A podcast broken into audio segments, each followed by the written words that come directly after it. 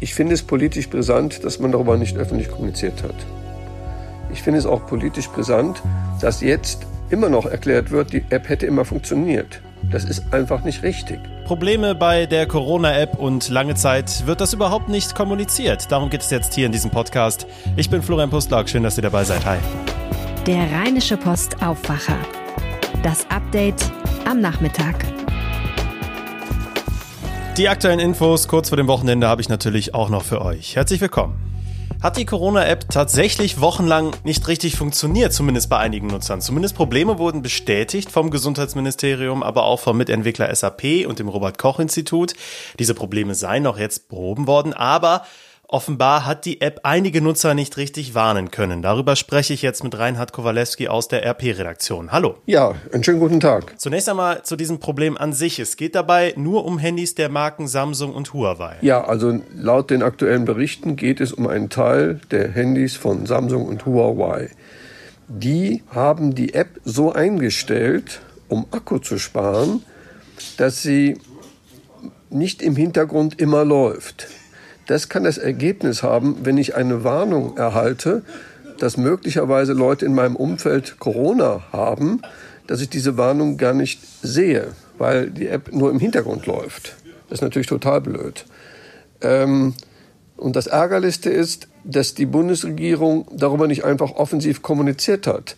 Weil im Prinzip die 16 Millionen Bürger, die eine Corona-App geladen haben, die machen das ja, um möglicherweise gewarnt zu werden. Wenn ich jetzt weiß, dass ich ein Handy habe, wo es dieses Problem gibt, dass die, sich die Warnung nicht immer automatisch holt, dann muss ich eben alle zwei Tage mal abends kurz die App eine Minute anmachen. Dann ruft die einen bestimmte Codes auf, auf so einem zentralen Server und dann erfahre ich, kann es sein, dass ich in der Nähe von jemandem war, der Corona hat. Jetzt äh, sind Handys der Marken Samsung und Huawei nicht gerade selten unter den 16 Millionen Downloads? Sicherlich nicht. Ähm, das haben ganz, ganz viele Menschen. Warum wurden diese Probleme denn jetzt nicht früher bekannt gegeben? Die waren ja schon offenbar längere Zeit unterwegs. Also wenn ich das richtig verstehe, stand das irgendwo ganz tief in den Nutzeranweisungen der Corona-App auch drin. Aber es hat praktisch niemand mitbekommen. Das ist natürlich einfach ärgerlich. Man hätte es einfach einfach klar sagen sollen auf den Plakaten, von wegen, liebe Nutzer von Samsung und Huawei-Handys, äh, guckt euch das alle zwei, drei Tage mal an.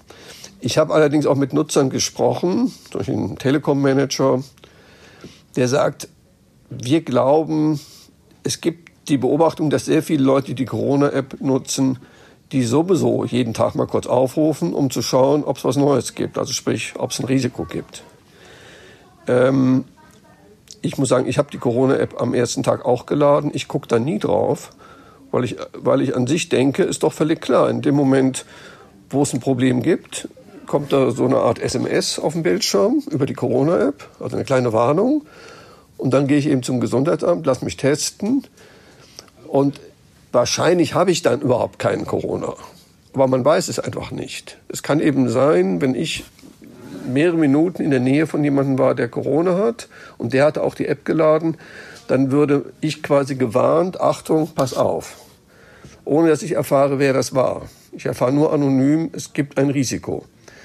Äh, da wird es viele kleine Warnungen geben, die gar nicht berechtigt sind. Aber das ist nicht schlimm. Ich sehe da überhaupt kein Problem. Ja.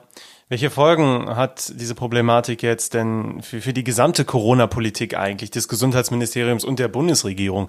Die App selbst wurde ja eigentlich von Datenschützern gelobt, jetzt millionenfach runtergeladen. Da ist äh, jetzt so etwas, so ein Wirrwarr um diese App und diese Problematik schon Rückschlag. Das ist einfach blöd, dass ein eigentlich total sinnvolles Projekt so irgendwie blöd ins Gerede kommt. An sich kann man den Bürgern nur raten, ladet alle die App. Denn dann gibt es eine gewisse Wahrscheinlichkeit, falls ich ein Risiko habe, dass ich das früher erfahre und dass ich mich dann früher testen lasse und dass ich so auch meinen Mitbürger schützen kann. Umgekehrt, wenn ganz viele von meinen Freunden und Kollegen die App haben, wenn einer von denen dann Corona hat oder gewarnt wurde über die App, dann macht er eben Hausquarantäne für zwei Wochen.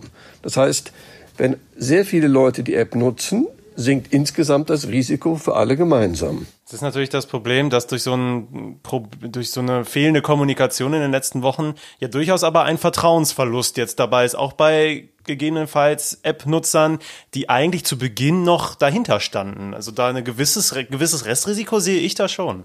Es gibt das Risiko, dass Leute, sagen wir aus Unkenntnis, jetzt verunsichert sind. Man muss sagen, Jetzt gibt es ein Update. Jetzt können die Kunden einstellen, dass die App auch sagen wir, quasi im Vordergrund mehr läuft, dass sie die Warnungen also schneller bekommen. Am eigentlichen Vorteil der App hat sich ja nichts geändert. Was heißt das jetzt denn schlussendlich auch politisch? Also das CDU-geführte Gesundheitsministerium steht durch diese ganze Sache natürlich unter Druck. Kritik kommt klar von der Opposition, von der FDP zum Beispiel aber auch vom Koalitionspartner, von Bundestagsabgeordneten der SPD. Wie, wie geht es da jetzt äh, weiter? Das ist ja durchaus auch ein, ein politischer Brandherd. Ich finde es politisch brisant, dass man darüber nicht öffentlich kommuniziert hat. Ich finde es auch politisch brisant, dass jetzt immer noch erklärt wird, die App hätte immer funktioniert. Das ist einfach nicht richtig. Wenn eine App bei einem relativ großen Teil der Nutzer so eingestellt war, dass sie die Warnung quasi nicht immer automatisch bekam, dann ist das ein technisches Problem. Ähm, und in dem Sinn wird das beschönigt in Berlin. Und da kann man der Bundesregierung und Herrn Schwan nur raten, ähm, einfach zuzugeben, es gab eine Panne und jetzt nach vorne und für die App weiter ähm, eintreten. Also die App ist weiter sinnvoll. Politisch hätte es besser laufen können. Das ist so das Fazit aus der ganzen Problematik rund um die Corona-Warn-App. Ja, man hätte offener kommunizieren müssen um Vertrauen einfach zu erhalten. Und aber sagen wir, da ist jetzt auch kein großes Misstrauen angebracht. Die App selbst ist an sich sinnvoll. 29 der 30 größten Unternehmen Deutschlands werben für die App, weil sie, weil sie alle sagen, wenn viele unserer Mitarbeiter das nutzen, dann sinkt insgesamt das Risiko für uns alle. Danke sehr, Reinhard Kowaleski, für diese Einschätzung. Schönes Wochenende. Danke, ne? Jetzt gibt's alle weiteren wichtigen Infos pünktlich zum Feierabend, Stand 16 Uhr. Heute wird in Duisburg den Opfern der Love Parade gedacht. Heute vor zehn Jahren wurden bei einer Massenpanik auf dem Veranstaltungsgelände 21 junge Menschen getötet und viele hundert teils schwer verletzt. Morgen jährt sich eine weitere schwere Katastrophe, und zwar der Absturz der Concorde in Paris. Am 25. Juli 2000 stürzte das Überschallpassagierflugzeug kurz nach dem Start in Paris ab. Alle Menschen an Bord kamen ums Leben, darunter 13 Menschen aus Mönchengladbach. Einige Hinterbliebene der Gladbacher Opfer gehören seit dem Unglück einem Opferverein namens Crash an. Sie halfen auch dabei, die Angehörigen der Opfer des Germanwings Absturzes 2015 unter anderem in Haltern am See zu betreuen. Schon wieder sind 30 Mitarbeiter des Fleischkonzerns Tönnies positiv auf das Coronavirus getestet worden. Das ist bei Routinekontrollen im Werk Reda Wiedenbrück aufgefallen. Der Krisenstab soll deswegen auch wieder tagen. Tönnies selbst gab bereits etwas Entwarnung. Die meisten Fälle seien bereits bekannt. Es handle sich um Altfälle, also bereits infizierte Mitarbeiter, bei denen das Virus bei einem Test erneut nachgewiesen konnte. Das ist auch lange nach der Inkubationszeit bei Infizierten teilweise noch möglich. Bei acht der 30 Mitarbeitern müsste aber noch geklärt werden, ob es eine neue Ansteckung sei. Gestern wurde bereits veröffentlicht, dass ein sogenannter Superspreader für den Coronavirus Ausbruch bei Tönnies verantwortlich gewesen sein könnte, also nur ein Infizierter, der durch Luftumwälzung und weitere Faktoren auch Kollegen in größerer Entfernung noch anstecken konnte. Die Vorwürfe gegen die Finanzaufsicht BaFin im Wirecard-Skandal werden immer größer. Jetzt müssen sich auch Gerichte damit beschäftigen. Eine Anwaltskanzlei hat in Frankfurt am Main eine Amtshaftungsklage eingereicht. Aus Sicht der Kanzlei haftet die BaFin für Geschäfte mit Wirecard-Aktien seit Februar 2019. Damals hätte der Bilanzbetrug beim DAX-Konzern längst öffentlich gemacht werden müssen.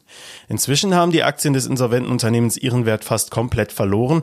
Die BaFin lehnt die Vorwürfe aber ab. Haftungsansprüche von Dritten seien gegenüber der Behörde grundsätzlich ausgeschlossen. Bundesfinanzminister Olaf Scholz will außerdem wegen des Wirecard-Skandals jetzt die Rechte von Anlegern besser schützen. Hella Mewis ist wieder frei. Die deutsche Kulturvermittlerin war am Montag in der irakischen Hauptstadt Bagdad entführt worden. Heute Mittag wurde vom Außenministerium offiziell vermeldet, dass sie wieder freigelassen wurde. Ein Militärsprecher bestätigte das zuvor gegenüber der deutschen Presseagentur. Mehr Details wurden aber nicht genannt, also auch nicht, wer hinter der Entführung steckt. Mewis lebt seit Jahren in Bagdad und ist dort als Kuratorin und Vermittlerin aktiv.